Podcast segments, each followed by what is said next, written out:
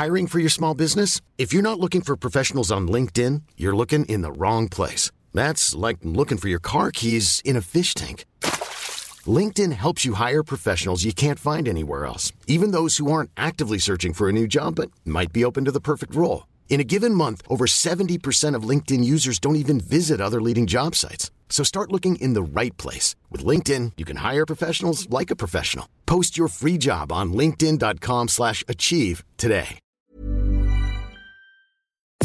Nous sommes en guerre. Moi, moi, je, personnellement, je m'étouffe. Accélère Accélère Ils sont aux ordres du pognon Faut laisser la star tranquille. Un mouvement de grève générale en France qui pourrait euh, paralyser de nombreux secteurs. C'est ce qui a été euh, annoncé ce jeudi pour la semaine prochaine dans le pays. On va donc voir quelles sont euh, les raisons, ce qu'il en est concrètement et à quoi s'attendre du coup pour la semaine prochaine. Salut c'est Hugo, j'espère que vous allez bien et on est parti ensemble donc pour une nouvelle plongée dans l'actualité en une dizaine de minutes. On l'a donc appris ce jeudi de nombreux syndicats de salariés, que ce soit la CGT, Force ouvrière, Solidaire, la FSU ou encore des organisations de jeunesse comme la FIDEL l'UNEF, le MNL ou encore la vie lycéenne ont tous appelé à une grève interprofessionnelle. Autrement dit, c'est donc une grève qui va concerner ce mardi de nombreux secteurs. Alors parmi les secteurs concernés, on retrouve l'énergie avec notamment les raffineries, mais aussi les centrales nucléaires quand c'est possible sans mettre en danger ces centrales? Ça devrait aussi concerner le secteur des transports. En effet, la CGT cheminot et la CGT RATP, donc des syndicats de salariés de la SNCF et des transports en commun à Paris ont appelé à une mobilisation le 18 octobre et euh, les routiers devraient également euh, se joindre au mouvement a priori euh, ce mardi.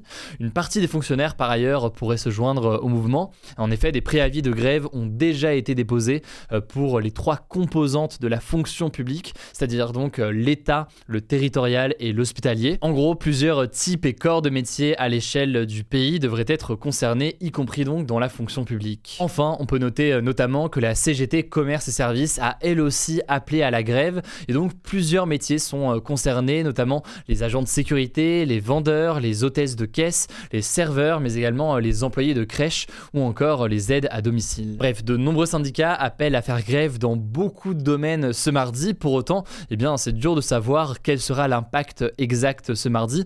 On imagine bien que certains secteurs seront plus mobilisés que d'autres. Par ailleurs, eh bien, ce n'est pas parce qu'un syndicat appelle à la grève que tous les salariés sont obligés de se mettre en grève, évidemment. Autrement dit, ce sera très intéressant de voir eh bien, dans quelle mesure cette grève est suivie selon euh, les métiers. On verra notamment d'ailleurs si euh, les enseignants décident de rejoindre le mouvement. Mais alors, pourquoi est-ce que tous ces syndicats de salariés appellent à faire grève ensemble? Eh bien, il y a plusieurs raisons qui sont euh, évoquées. La première raison qui est liée à l'actualité chaude en ce moment, c'est qu'ils veulent protester contre la décision de gouvernement de réquisitionner les salariés de certaines raffineries. Les raffineries, c'est donc ces qui transforment le pétrole en carburant pour permettre donc la distribution de ce carburant à l'échelle nationale. Pour vous remettre un petit peu dans le contexte, même si on en a déjà parlé en début de semaine, mais en fait face au mouvement de grève qui dure depuis euh, plusieurs jours au sein justement de ces raffineries qui font euh, l'essence, eh bien le gouvernement a demandé la réquisition de plusieurs salariés, je cite, indispensables au fonctionnement des dépôts de certaines raffineries euh, en France. Concrètement, le gouvernement oblige certains salariés à venir travailler au sein de ces euh, raffineries, y compris donc euh, dans des entreprises privées, pour assurer un service minimum au sein de ces raffineries, lorsque le gouvernement en fait considère qu'il y a une atteinte à l'ordre public autrement. Alors là, en l'occurrence, avec ces réquisitions, a priori, il n'y aura pas de nouvelle production d'essence, mais simplement, eh bien, ça permet au carburant qui est déjà produit et qui est déjà passé donc de l'état de pétrole à l'état de carburant, d'être expédié justement dans les différentes stations essence par les salariés qui sont réquisitionnés. Il faut savoir que ce genre de réquisition est permis par la loi euh, en France, mais euh, la plupart des syndicats considèrent que c'est une forme d'atteinte au droit de grève, sachant que un salarié qui ne respecte pas cette réquisition, s'il est appelé à aller euh, travailler, eh bien risque une très grosse amende, voire même d'ailleurs dans certains cas une peine de prison. Bref, première raison donc, les syndicats et les salariés qui les suivent sont mécontents de cette réquisition qu'ils considèrent comme étant une atteinte au droit de grève. La deuxième raison par ailleurs de cet appel à la grève, eh bien c'est finalement la même raison que les salariés des raffineries au départ qui sont en grève depuis quelques jours. Les syndicats souhaitent des augmentations de salaire, notamment pour faire face à l'inflation et à la hausse importante des prix ces derniers mois. Par exemple, les employés des centrales nucléaires réclament une augmentation de 5% de leur salaire brut, et c'est une demande similaire qui est formulée par ces syndicats de la SNCF. Deuxième raison donc, ces salariés demandent une augmentation de salaire, et enfin troisième raison, c'est la réforme des retraites, une réforme qui est très contestée depuis qu'elle est évoquée en 2019, que le gouvernement souhaite mettre en place dans les prochains mois. Cette réforme eh bien, prévoit de reculer l'âge de départ à la retraite pour s'établir à 65 ans contre 62 ans aujourd'hui. Voilà donc pour ce que l'on sait aujourd'hui. Après évidemment, il faut voir dans quelle mesure cet appel à la grève interprofessionnelle, donc entre plusieurs secteurs, sera suivi ce mardi.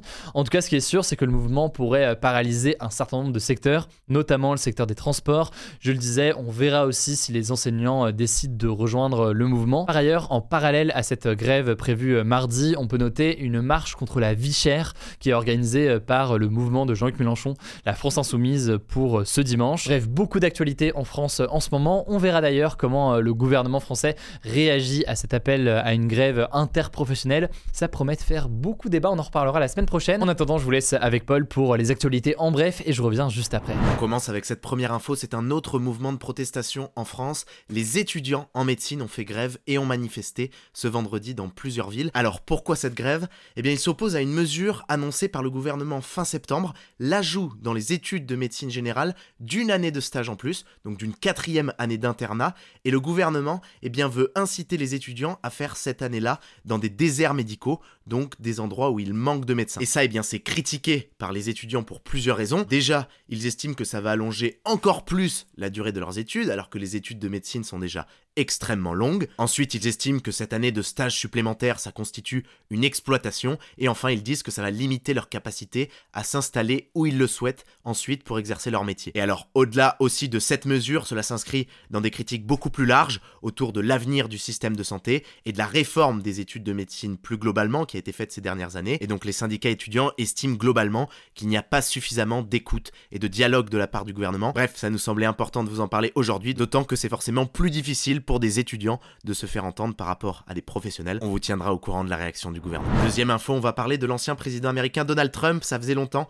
La commission chargée d'enquêter sur l'assaut du Capitole à Washington pour empêcher l'investiture du président Joe Biden, eh bien a voté à l'unanimité pour que Donald Trump justement soit auditionné. Et ça, c'est très symbolique. Alors pour ceux qui n'auraient pas suivi, en fait, ça fait des mois que cette commission, qui est composée à la fois d'élus démocrates, donc du camp de Joe Biden, mais aussi d'élus républicains du camp de Donald Trump, eh bien enquête sur les événements de ce fameux 6 janvier 2021 pour faire la lumière sur qui est responsable de cet envahissement du Capitole. Et donc là, la commission veut écouter la version des faits de Donald Trump pour voir s'il est potentiellement responsable. Elle estime en effet qu'il est, je cite, la personne au cœur de l'histoire et que son intention était de rester au pouvoir. De son côté, Donald Trump qualifie cette commission d'imposture, comme depuis le début.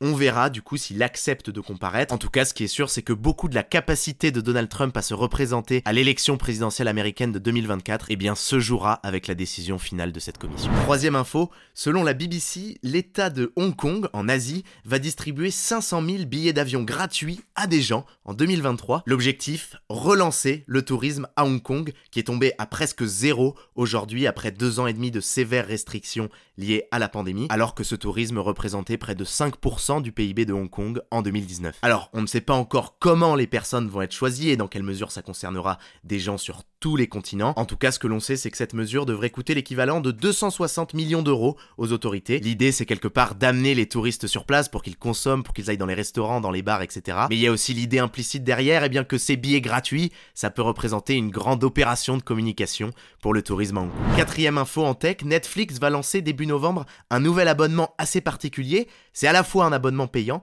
mais qui comprend en même temps de la publicité. Et oui, le but en fait c'est de pouvoir proposer un abonnement moins cher à 6 euros par mois 3 euros de moins que l'abonnement le moins cher aujourd'hui. Alors concrètement, les publicités seront ajoutées au début et au milieu des programmes, et selon Netflix, et bien sûr une heure de programme, il n'y aura pas plus de 4 ou 5 minutes de publicité. Alors dans cet abonnement moins cher, il y aura aussi deux fonctionnalités en moins.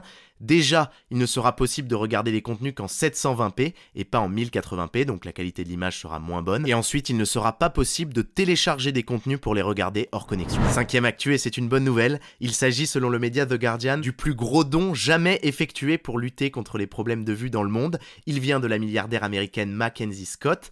Elle a fait un don de 15 millions d'euros à une fondation qui aide à fournir des lunettes à des agriculteurs dans les pays en développement. Concrètement, ça va permettre à ces agriculteurs de gagner en productivité dans leur travail et ainsi d'augmenter leurs revenus, mais aussi de gagner en qualité de vie. Il faut savoir que plus largement, selon l'Organisation mondiale de la santé, 800 millions de personnes dans le monde n'ont pas de lunettes alors qu'elles en auraient besoin. Alors si vous ne la connaissez pas, Mackenzie Scott, qui est à l'origine de ce don, eh bien c'est l'ancienne femme du milliardaire américain Jeff Bezos et elle a obtenu en fait en 2019 l'une des plus grosses indemnités de divorce de l'histoire, plus de 35 milliards de dollars. Oui oui, milliards, vous avez bien entendu, pas millions. Et en fait, eh bien suite à ça, elle a décidé de donner une grande partie de cette somme à des associations. Aujourd'hui, elle a déjà fait don de 12 milliards de dollars en tout. En fait, Mackenzie Scott a cofondé l'entreprise Amazon avec Jeff Bezos en 1994 et ensuite elle s'est concentrée sur leur vie de famille et quand ils ont divorcé en 2019, eh bien elle a obtenu 25% des parts d'Amazon qu'ils avaient en commun, soit 4% de l'entreprise au total. C'était évalué à l'époque autour de 38 milliards de dollars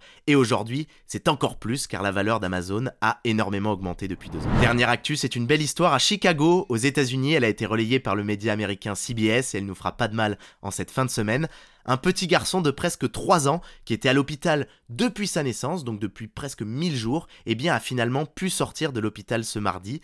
C'est un miracle selon les médecins et forcément une très grande émotion pour ses parents. Alors ce petit garçon qui s'appelle Francesco Bruno, il n'est malheureusement pas débarrassé de tous ses soucis de santé, il souffre d'une forme rare de dysplasie du squelette, une maladie qui affecte le développement de ses muscles et de ses os, mais il va pouvoir aujourd'hui vivre une vie un tout petit peu plus normale. On termine donc avec un flashback historique, vous êtes pas mal à nous demander le retour de cette séquence pour finir comme ça ces actus du jour. Le principe il est très simple, hein, pour ceux qui ne connaissent pas, on se plonge bien sur un événement qui s'est déroulé euh, le même jour que le jour auquel on tourne ces actus, et donc aujourd'hui deux flashbacks pour le prix d'un. Euh, déjà, le 14 octobre 1964, Martin Luther King recevait le prix Nobel de la paix pour euh, sa lutte contre la ségrégation raciale aux États-Unis. C'est donc forcément une date importante, le 14 octobre 1964. Par ailleurs, autre date plus proche de nous qu'on peut noter, il y a 10 ans, le 14 octobre 2012, l'Autrichien Félix Baumgartner réalisait le plus haut saut en chute libre de l'histoire en sautant de 40 km de haut. Alors, euh, lors de sa chute, il a dépassé le mur du son en atteignant une vitesse de 1350 km/h, ce qui est aujourd'hui euh, tout simplement euh, un record. Ça avait donné à l'époque des images assez incroyables. Voilà, c'est la fin de ce résumé de l'actualité du jour. Évidemment, pensez à vous abonner pour ne pas rater le suivant, quelle que soit d'ailleurs l'application que vous utilisez pour m'écouter. Rendez-vous aussi sur YouTube et sur Instagram pour d'autres contenus d'actualité exclusifs. Écoutez, je crois que j'ai tout dit, prenez soin de vous et on se dit à très vite.